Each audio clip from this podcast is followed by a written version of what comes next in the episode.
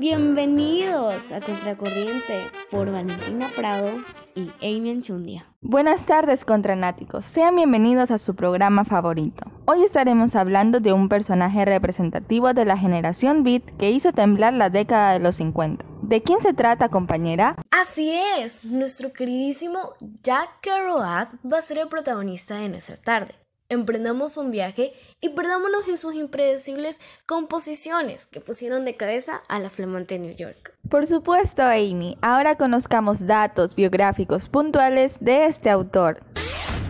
Jack Kerouac nació el 12 de marzo de 1992 en Lowell, estado de Massachusetts. Cuando tenía cuatro años, su infancia fue marcada por el fallecimiento de su hermano.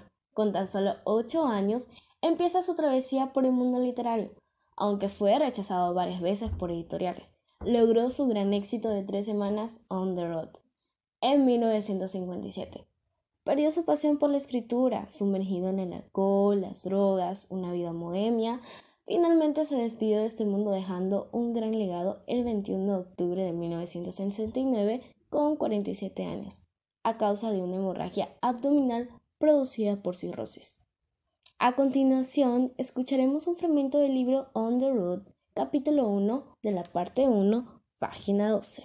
Pero entonces bailaban por las calles como peonzas enloquecidas, y yo vacilaba tras ellos, como he estado haciendo toda mi vida, mientras sigo a la gente que me interesa, porque la única gente que me interesa es la gente que está loca, la gente que está loca por vivir, loca por hablar, loca por salvarse, con ganas de todo al mismo tiempo, la gente que nunca bosteza ni habla de lugares comunes, sino que arde, arde como fabulosos cohetes amarillos, explotando igual que arañas entre las estrellas. Y entonces se ve estallar una luz azul. En todo el mundo suelta un... ¡Ah!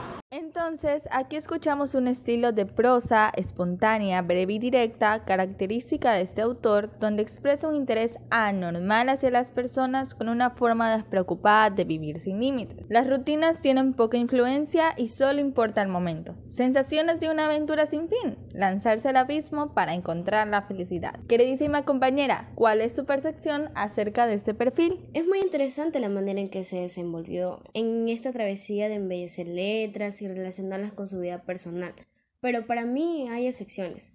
Algunos necesitamos una dirección que marque sentido de orientación a lo que estoy haciendo.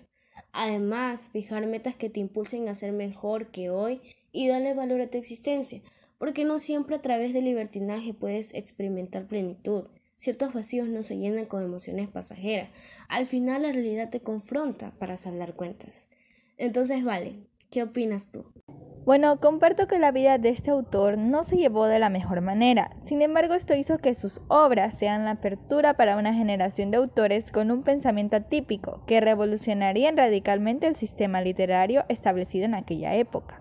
Así que también tuvo sus aportes, era una fuente de inspiración y desafío para romper toda censura a la hora de revelar aquello que no se quería ver, pero estaba allí. Pienso que sin duda alguna las reglas no atan el destino que guía tu camino pero ustedes, ¿qué creen? Analícenlo y nos cuentan. Bien, esto ha sido todo por hoy, queridos contranáticos. Apreciamos su sintonía y nos estaremos viendo en un próximo episodio. Y recuerden, no es un delito pensar diferente.